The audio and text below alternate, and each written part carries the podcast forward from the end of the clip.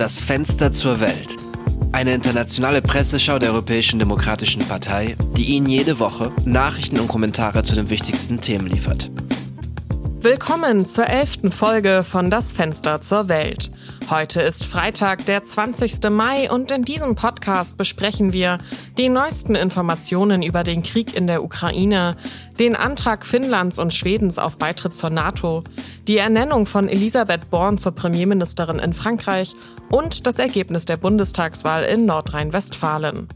Weiter die besten Leitartikel und Meinungsartikel zum Thema, die Erweiterung der NATO um Finnland und Schweden und die Debatte über erneuerbare Energien. Wie üblich beginnen wir sofort mit den wichtigsten Nachrichten der Woche.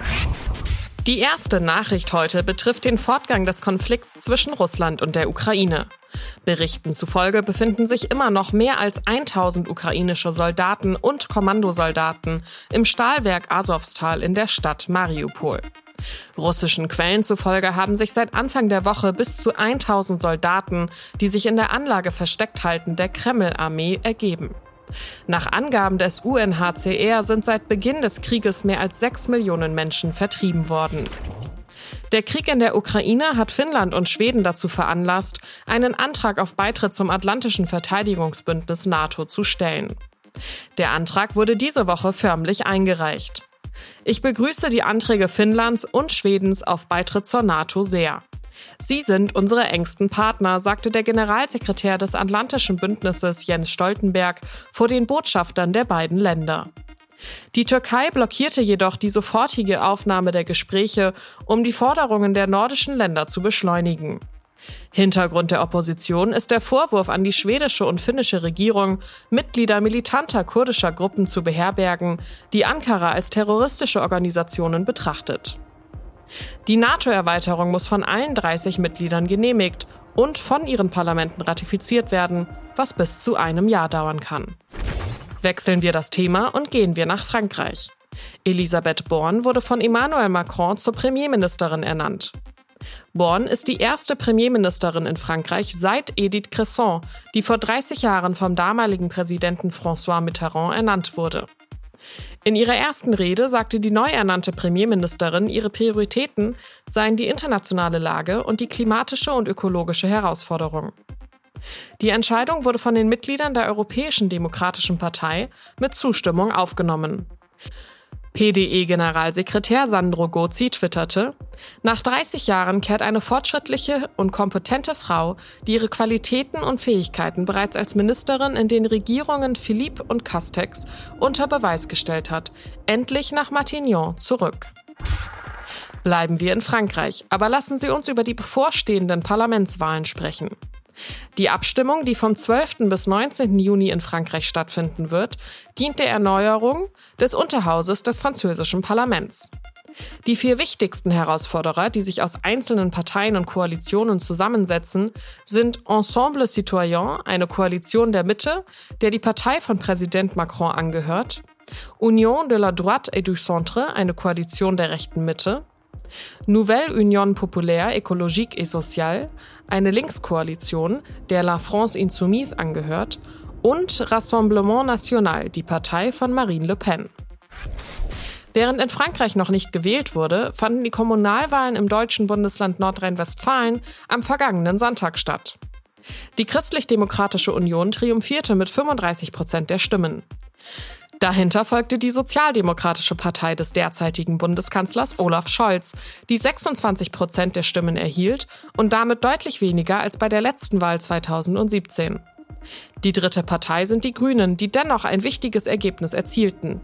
Mit 18 Prozent der Stimmen verdreifachten sie ihr Ergebnis von 2017. Für das letzte Update des Tages wenden wir uns stattdessen dem Vereinigten Königreich zu. Die Regierung in London hat einen Vorschlag vorgelegt, der einige mit der EU vereinbarte Post-Brexit-Regelung ablehnt und ersetzt. Konkret wurde durch die Post-Brexit-Abkommen eine Zollgrenze im Seegebiet zwischen Nordirland und dem Vereinigten Königreich geschaffen. Die britische Regierung beabsichtigt, die Kontrollen für Waren aus Großbritannien nach Nordirland abzuschaffen. Sie würden jedoch für Ausfuhren in die Republik Irland bestehen bleiben. Sollte das Vereinigte Königreich beschließen, einen Gesetzentwurf vorzulegen, der wesentliche Elemente des Protokolls außer Kraft setzt, muss die EU mit allen ihr zur Verfügung stehenden Maßnahmen reagieren, sagte Maroš Sefcovic, Vizepräsident der Europäischen Kommission und drohte mit einem Handelskrieg.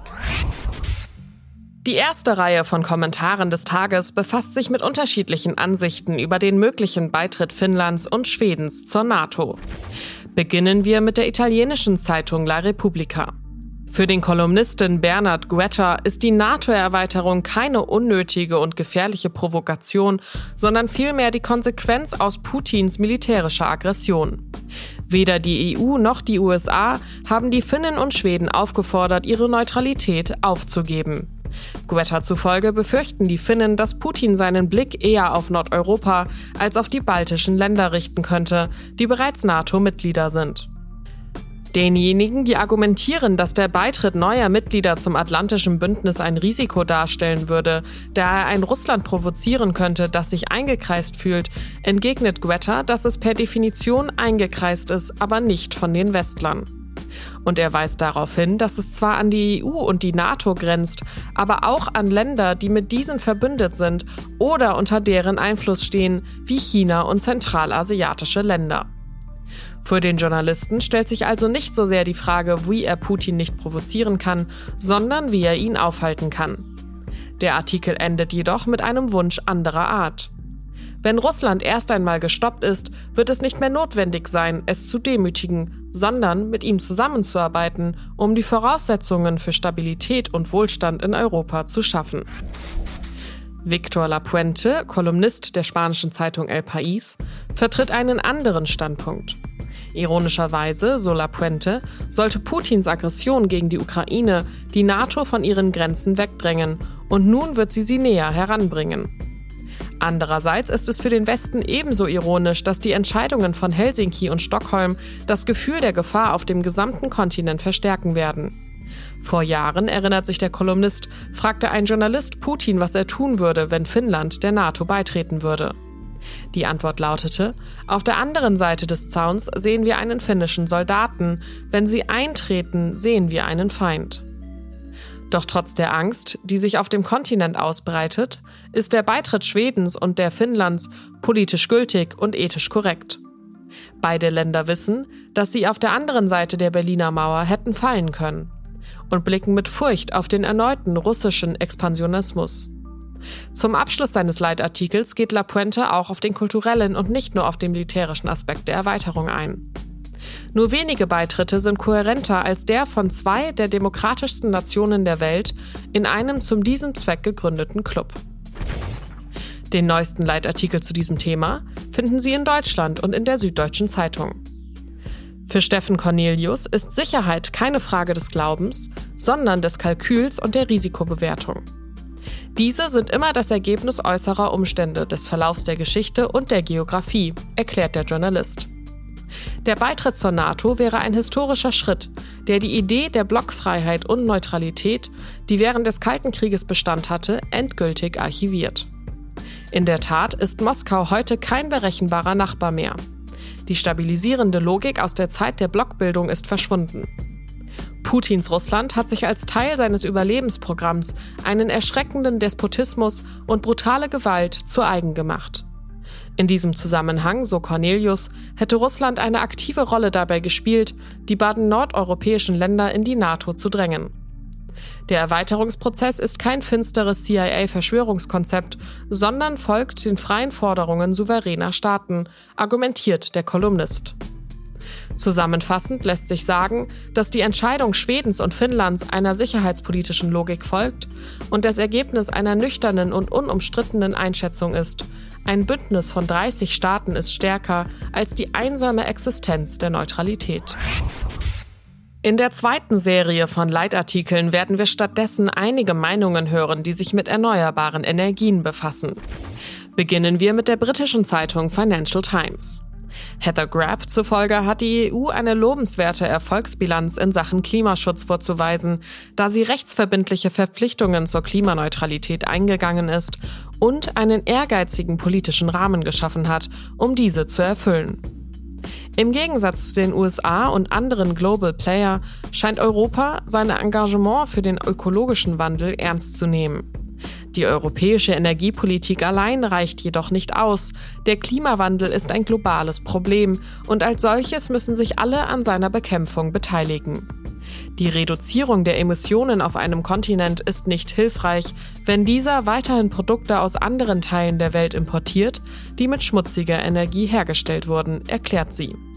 Zu diesen Importen gehören ironischerweise auch die Rohstoffe, die für die Herstellung von Solarzellen benötigt werden.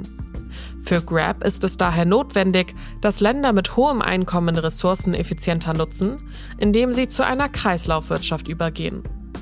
Dies würde ihre Volkswirtschaften auch weniger anfällig für externe Lieferketten machen. Abschließend argumentiert die Kolumnistin, dass die EU anderen Regionen der Welt helfen muss, ihre Wirtschaftssysteme zu ändern, anstatt ihnen mit Maßnahmen zu drohen, die sie als Protektionismus in einem grünen Gewand betrachten. Der nächste Leitartikel stammt von der französischen Zeitung Les Echos. In seinem Kommentar schreibt Julien Noé, dass unsere gesamte Art und Weise, Energie zu erzeugen und zu verbrauchen, neu überdacht werden muss, wobei die Beteiligung der Bürger im Mittelpunkt stehen muss. Dieser globale Markt, auf dem der Strompreis an den Preis für fossile Brennstoffe gekoppelt ist und dessen Erhöhungen unweigerlich an die Verbraucher weitergegeben werden, gefährdet die Stromversorger, erklärt der Journalist. Im Moment scheint die französische Regierung ein gemischtes Energiesystem zu bevorzugen. Eine falsche Perspektive, meint Noé. Die Alternativen, die zum Ausgleich möglicher Engpässe angeführt werden, wie etwa Flüssigerdgas, sind nicht sehr beruhigend. Der richtige Weg wäre die Umstellung auf ein vollständig erneuerbares Energiesystem. Letzteres bietet naturgemäß eine unvergleichliche Sichtbarkeit hinsichtlich der Investitions- und Betriebskosten, so die Meinung des französischen Journalisten. Der Kontext, in dem wir uns bewegen, ist beispiellos und es gibt viele ineinandergreifende Krisen, aber, so der Kommentar abschließend, wir haben alle Karten in der Hand, um unsere Energiezukunft auf erneuerbare Energien und die Bürger aufzubauen. Für den letzten Leitartikel des Tages überqueren wir den Atlantischen Ozean und gehen auf die Seiten des Boston Globe. Der Autor des Artikels, Jeff Howe, überlegt, wie die Nutzung der Kernenergie anders betrachtet werden sollte.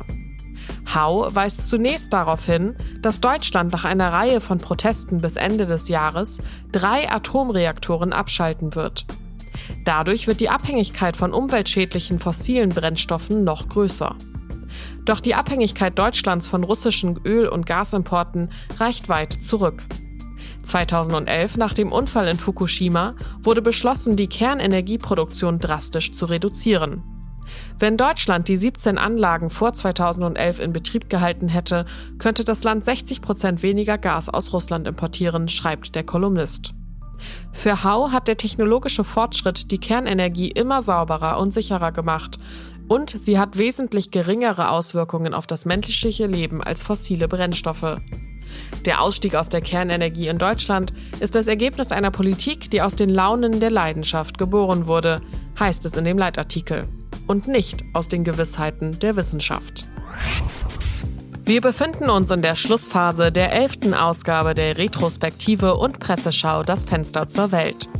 Abschließend möchten wir Sie daran erinnern, dass sich die Finanzminister der Länder der Eurozone am kommenden Montag treffen werden. Über dieses Treffen und andere europäische und internationale Themen werden wir Sie nächste Woche informieren. In der Redaktion saß diese Woche Daniele Rutzer und am Mikrofon saß Lara Büsing. Bis nächste Woche.